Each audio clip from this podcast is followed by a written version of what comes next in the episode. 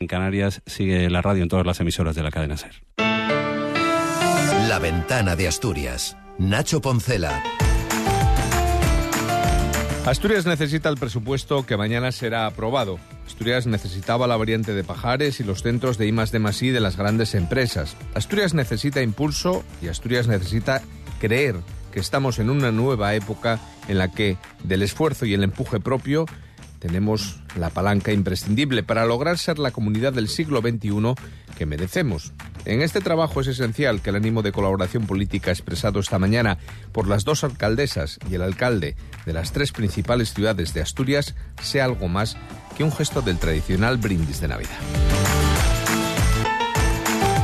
Buenas tardes. Avilés ha sido el ayuntamiento anfitrión de un acto en el que se ha evidenciado un buen ambiente político por encima de unas ideologías que también parecen haberse quedado en un segundo plano para que mañana el presupuesto regional salga adelante con el apoyo de todos, todos menos Partido Popular y Vox.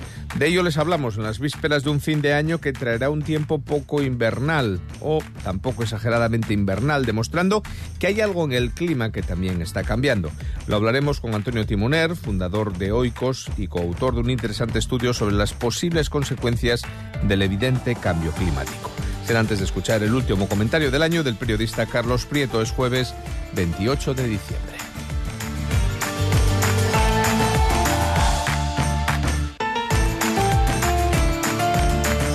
La ventana de Asturias.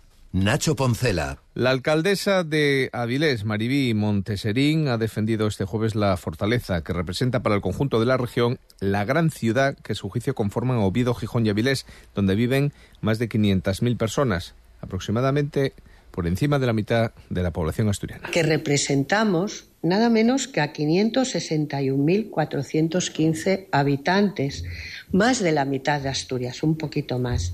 Y estamos obligadas asumir un plus de responsabilidad sobre el progreso colectivo de nuestra región. Maribí Monteserín ha hecho esta defensa en el transcurso del tradicional brindis de fin de año junto a los alcaldes de Oviedo, Alfredo Cantelli, de Gijón Carmen Morillón, la presidenta de la Federación Asturiana de Concejos, Cecilia Pérez, y otros regidores y concejales de la comarca, como el alcalde de Illas o el de Gozón y Castrillón, del que en esta ocasión, además, Avilés, al ser anfitriona, perdón, ha cedido la palabra en primer lugar al alcalde de la capital del Principado, Alfredo Cantelli, quien ha aprovechado su intervención para reivindicar la condición de Oviedo como capital gastronómica de España en 2024.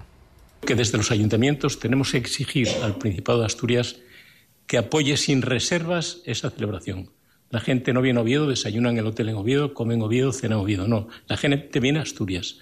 Y trayendo a la gente a Asturias estarán Gijón, estarán Avilés, estarán Corbera y estarán toda Asturias. Por su parte, la alcaldesa de Gijón, Carmen Morillón, comenzó su intervención agradeciendo el apoyo que ha sentido de sus homólogos, tanto de Oviedo como de Avilés, junto a los que siempre se ha sentido arropada en el sentimiento de trabajar juntos en la misma dirección. Nos felicitábamos al alcalde de Oviedo por ese convenio ¿eh? tan respaldado por los terrenos de la Vega. Pues nos alegramos, porque eso no va a ser solamente para Oviedo, eso significará un avance eh, para Asturias. Por su parte, la presidenta de la Federación Asturiana de Concejos, Cecilia Pérez, ha subrayado lo que simboliza este brindis de cambio de año. Si durante el último ejercicio hemos logrado frenar la pérdida de población, ojalá durante el año entrante se mantenga esa tendencia positiva. Sería el mejor indicador de una vitalidad recobrada en nuestra región. Reunión con intercambio de regalos gastronómicos, en este caso fabada con panco y arroz con leche aportado por la alcaldesa del Franco y presidenta de la FAC, bombones de Peñalba desde Oviedo, princesitas en Gijón y conservas de pescado y marisco por parte de la anfitriona. 7 y 24, la unanimidad de objetivos vista en Avilés esta mañana se va a transmitir en parte mañana al Parlamento asturiano, donde el Gobierno logrará el apoyo de casi todos después de que hoy el diputado de Foro Asturias, Adrián Pumares, haya dicho sí al presupuesto de Adrián Barbón, después de que su ejecutivo haya aceptado retirar la partida de dos millones y medio de euros y dar carpetazo de esta manera al proyecto del intercambiador de transporte en el humedal, en Gijón, que finalmente no se va a llevar a cabo. Para Pumares no son los presupuestos deseados, pero su formación justifica el apoyo tras haber conseguido eliminar ese proyecto. Estamos en desacuerdo con cuestiones que plantea este, este presupuesto. El, problema de, de esta partida concreta es que era tan manifiesta y tan evidente que era lesiva para los intereses de Gijón que evidentemente hacía sino imposible, muy, muy, muy, muy difícil cualquier acuerdo presupuestario manteniendo esta, esta partida. Con este acuerdo, las 38 enmiendas parciales incorporadas al proyecto de ley de presupuestos por parte de los grupos de centro e izquierda moverán partidas por un importe de algo más de 3,6 millones de euros, el 0,05 de los 6.348 millones de un presupuesto que entrará en vigor el 1 de enero y que solo tendrá en contra el voto de PP y de Vox. 7 y 26, más asuntos de esta jornada. Arcelor prorroga un año de manera unilateral el expediente de regulación temporal de empleo en las mismas condiciones que ya estaban establecidas. En concreto, se establecieron el 3 de octubre una compensación de hasta el 90% del salario bruto y el 100% de las pagas extra y las vacaciones. El periodo de consultas finalizó esta mañana sin acuerdo, ya que los sindicatos no consideran creíble el argumento de la empresa para poner en marcha o seguir prorrogando este ERTE. Lo dice el responsable de comisiones obreras en las plantas asturianas, José Manuel Castro. Es increíble cómo en tan poco tiempo la empresa, bueno, pues ha, eh, como se suele decir, la cabra siempre tira al monte, ha dilapidado todo ese crédito, todo, ese diálogo social y ahora mismo, pues vamos, somos incapaces de tratar de alcanzar ningún acuerdo con ningún acuerdo con ella. Precisamente esa empresa, Arcelor, en su estación de Santa Cruz, es la que ha generado que en Gijón desde este mediodía la activación, el protocolo de actuación en episodios de contaminación del aire haya pasado del nivel cero preventivo al 1 de aviso, porque el nivel de partículas menores de 10 micras sigue aumentando.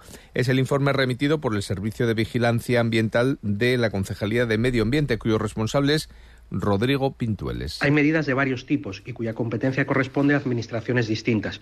Unas son informativas, otras afectan al sector industrial y otro grupo, quizás las que más visibilizan los ciudadanos, son las referidas al tráfico. Ayer miércoles iniciamos la vigilancia de la circulación de vehículos pesados que transporten graneles sólidos, a fin de comprobar su limpieza y la disposición de sistemas de entoldado y cajas herméticas. Se activa una medida que compete a otras administraciones como es la limitación de velocidad en carreteras. Un apunte más y dos nombres propios. El apunte. Agentes de la Policía Nacional han detenido a seis hombres con edades comprendidas entre los 44 y los 62 años por dedicarse presuntamente a la venta y distribución de droga en Gijón y también en Oreña. La denominada Operación Carro comenzó, que comenzó en febrero y culminó en las dos últimas semanas, hizo aflorar la existencia de tres puntos de venta en Gijón, concretamente en un establecimiento del barrio de La Arena y dos viviendas de Tremañes y Roces de Nuevo Roces, así como otro punto más en la localidad chacinera de Noreña. Y los nombres propios son los de los asturianos Pilar Varela y Francisco Blanco, que se incorporan a la estructura del nuevo gobierno de Pedro Sánchez. Varela, que fue alcaldesa de Avilés, consejera de Servicios Sociales y directora del Servicio Público de Empleo del Principado, ha sido nombrada directora general de Planificación, Innovación y Gestión de la Formación Profesional dentro del organigrama del Ministerio de Educación. Por su parte, Blanco, que fue concejal en Gijón, consejero de Industria, senador por Asturias y en la pasada legislatura secretario general de Industria de la pequeña y mediana empresa, ha sido nombrado presidente de SEPI Desarrollo Empresarial, SEPIDES, un grupo dedicado, entre otras cuestiones, al desarrollo de parques empresariales como el del suelo liberado por las baterías de Coquet Dáviles o el de la Zalia en Gijón. 7 y 28. La ventana de Asturias. Nacho Poncela, y el tiempo va a cambiar. De momento hoy hemos tenido lluvias el fin de semana y el fin de año llega. Por ejemplo, la madrugada del año nuevo con temperaturas más bajas y lluvia en el norte que llegará sobre todo el día 1. Son rasgos de unas condiciones meteorológicas que cambian y que además van a tender a, modificaciones más graves si no se toman decisiones. Forma parte esto que les digo de la conversación que mantenemos en los próximos minutos.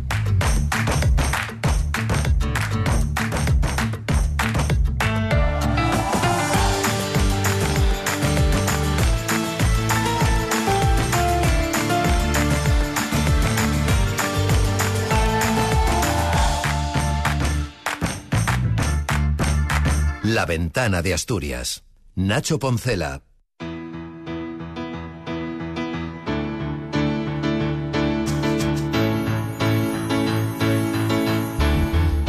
Antonio Timoner, ¿qué tal? Bienvenido a la serie. Gracias por asomarse a la ventana de Asturias.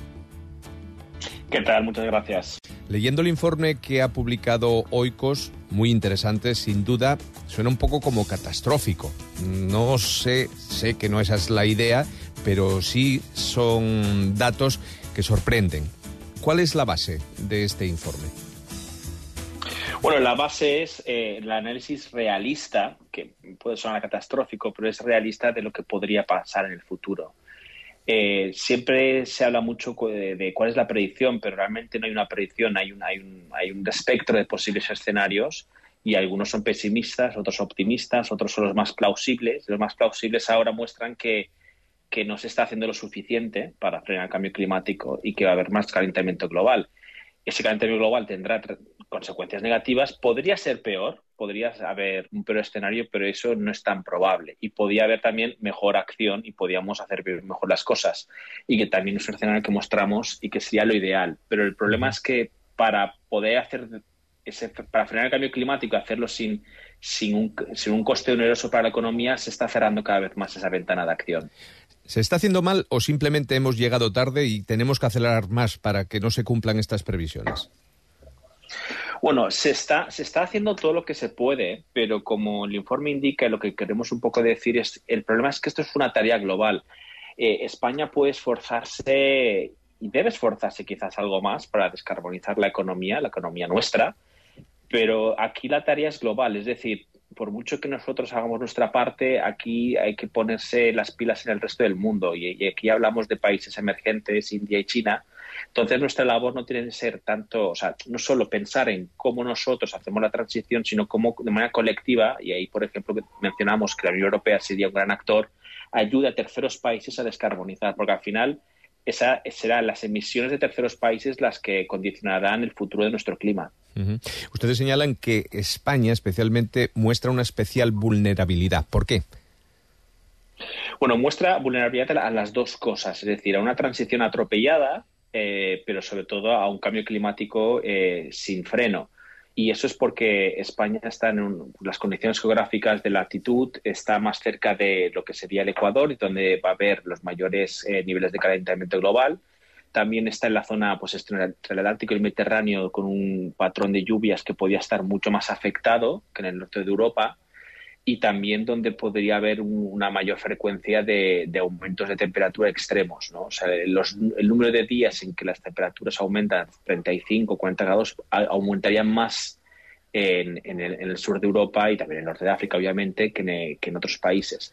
Eh, la idea es que cuanto más cercano al Ecuador y más cercano a, lo que es los trópicos, peor. Y España en esto pues, lo tiene peor que el norte de Europa, obviamente. Y también hacen hincapié, en el caso de Asturias, en unas situaciones que hemos visto pocas veces, pero que comenzamos a vivir. Según el informe que han realizado, las lluvias cada vez serán menos si no hay un cambio y las temperaturas más. ¿Estamos más expuestos que otras comunidades o estamos en, la media nacional?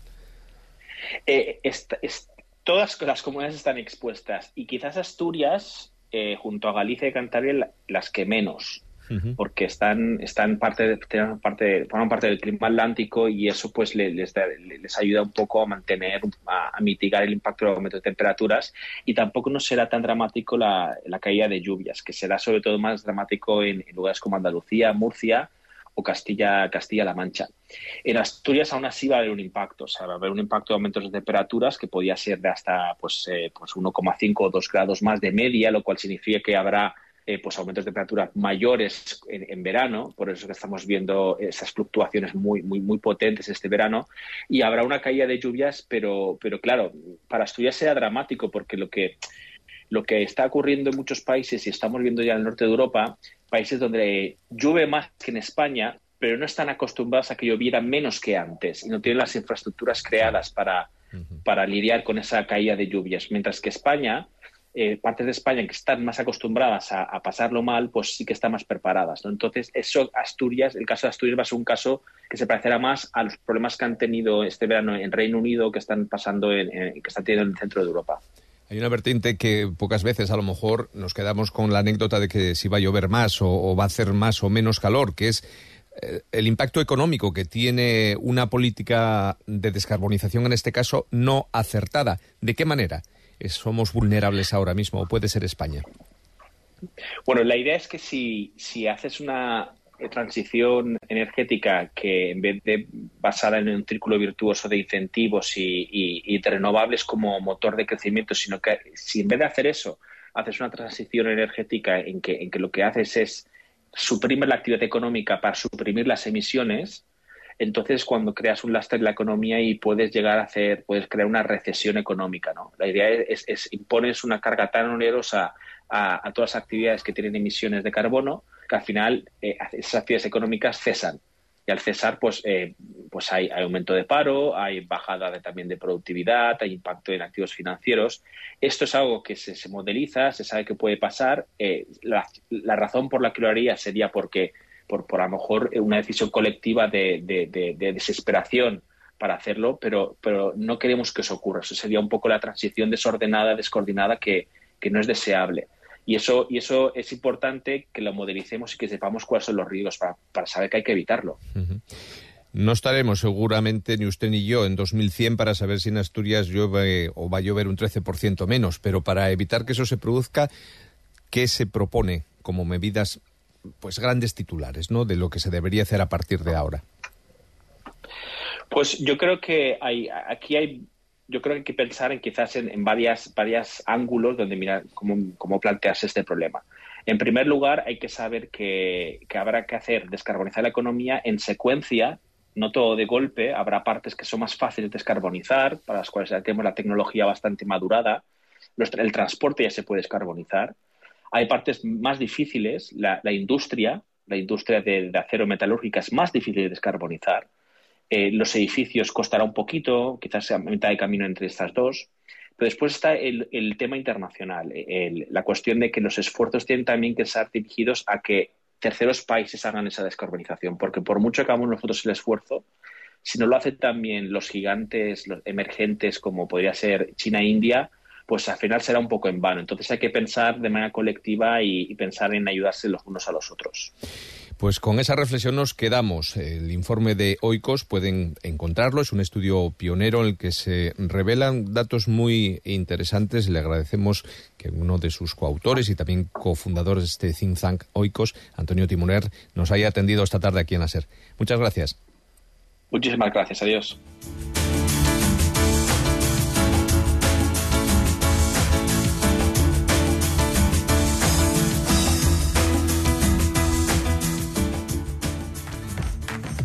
El año 2030, que parece muy lejano, pero que está ya a tiro de piedra, se está convirtiendo en icónico, como aquel 1992 para mi generación, en el que España organizaba los Juegos Olímpicos de Barcelona y la Exposición Universal de Sevilla, y debía mostrarse como un país moderno y ejemplar en todos los sentidos.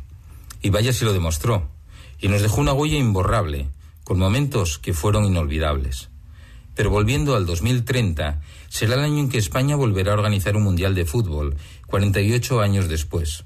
Y Asturias, el Molinón, aspira a volver a ser sede, en una candidatura que parece muy sólida, ya que la ambición de que el campo más antiguo de España acoja a las estrellas futbolísticas se ha convertido en cuestión de región, y por fin parece que los asturianos estamos unidos. También en 2030 está previsto que termine la reconversión de la industria asturiana en una más moderna y descarbonizada, con unas expectativas de crecimiento increíbles. La variante de Pajares ha sido, sin duda, la noticia de este año que ya se nos escapa. Lo que nos ha dado ya y lo que nos puede ofrecer el ferrocarril no tiene límites y está en nuestras manos sacarles todo su fruto. Y un dato. Renfe supera ya los 100.000 billetes vendidos entre Asturias y Madrid. Unas cifras que hablan por sí solas. Que haya salud.